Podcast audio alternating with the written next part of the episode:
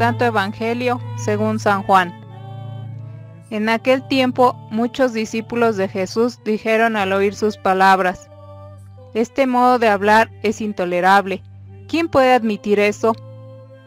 Dándose cuenta Jesús de que sus discípulos murmuraban, les dijo, ¿Esto los escandaliza? ¿Qué sería si vieran al Hijo del Hombre subir a donde estaba antes? El Espíritu es quien da la vida, la carne para nada aprovecha.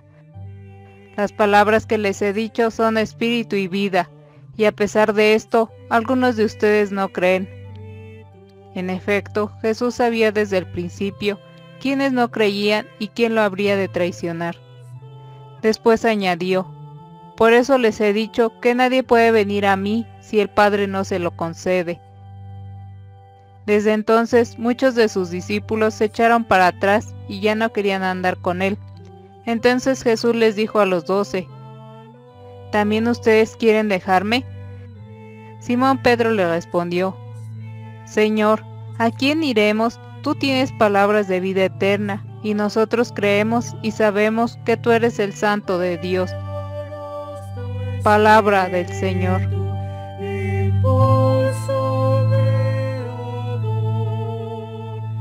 Muy queridos hermanos, hermanas, a veces uno se pregunta por qué en la iglesia de hoy no ocurren maravillas como aquellas que nos cuenta el libro de los Hechos de los Apóstoles que hemos escuchado.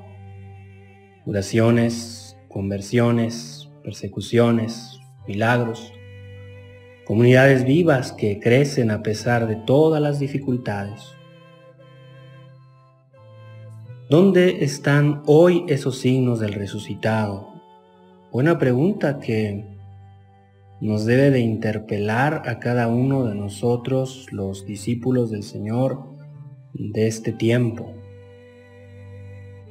Y al interpelarnos, también escudriñar entre nosotros y preguntarnos, quizás sea que con los signos la iglesia se haya institucionalizado en exceso, perdiendo la frescura carismática original o quizá que muchos vivamos una fe un poco muerta, de ricos acostumbrados, acomodados, una fe que no nos compromete mucho.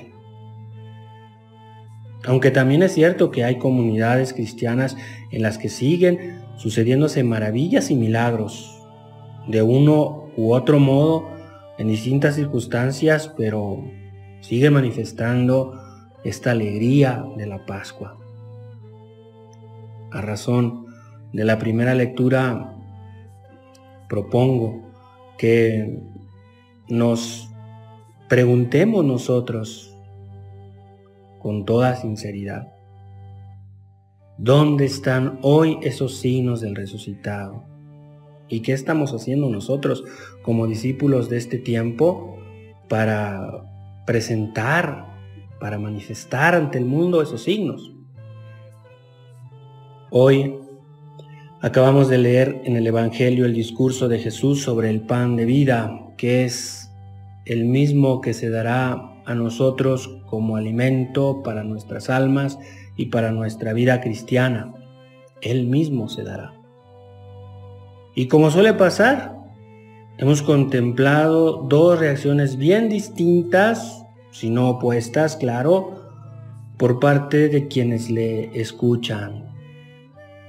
Para algunos, su lenguaje es demasiado duro, incomprensible para su mentalidad cerrada a la palabra salvadora del Señor. Y San Juan dice con, con una cierta tristeza que desde entonces muchos de sus discípulos se volvieron atrás y ya no andaban con él. Y el mismo evangelista nos da una pista para entender la actitud de estas personas. No creían, no estaban dispuestas a aceptar las enseñanzas de Jesús, frecuentemente incomprensibles para ellos. Por otro lado, vemos la reacción de los apóstoles representada por San Pedro. Señor, ¿a quién vamos a ir? Tú tienes palabras de vida eterna y nosotros creemos. No sé si nosotros podamos asumir esta respuesta de Pedro o le podamos decir al Señor lo mismo. Y es que, hermanos, hermanas, no es que los doce sean más listos que los otros, ni tampoco más buenos, ni quizá más expertos en las Sagradas Escrituras. Lo que sí son es que son más sencillos, más confiados, más abiertos al Espíritu, más dóciles. Actitudes que nosotros tenemos que cultivar y asumir todos los días.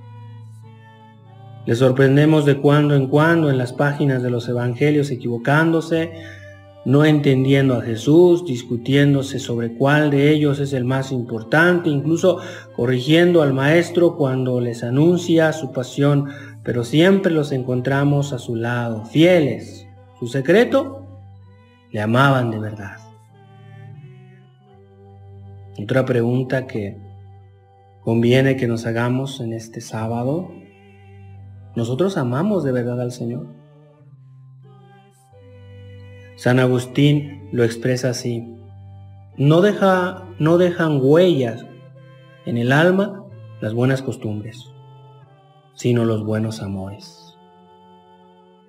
Esto es en verdad el amor. Obedecer y crecer a quien se ama.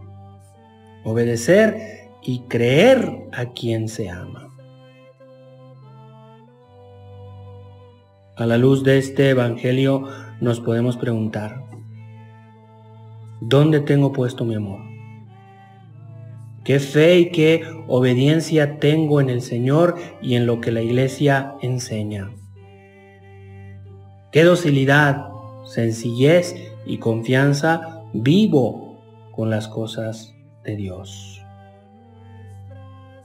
Que la gracia de nuestro Señor nos acompañe nos siga acompañando en este tiempo precioso de la Pascua, que la alegría que brota del saber que nuestro Señor ha vencido a la muerte, ha vencido al pecado y ha resucitado, nos anime para que en verdad nosotros seamos fieles testigos suyos y con nuestras obras manifestemos esos signos de Jesús resucitado entre nosotros.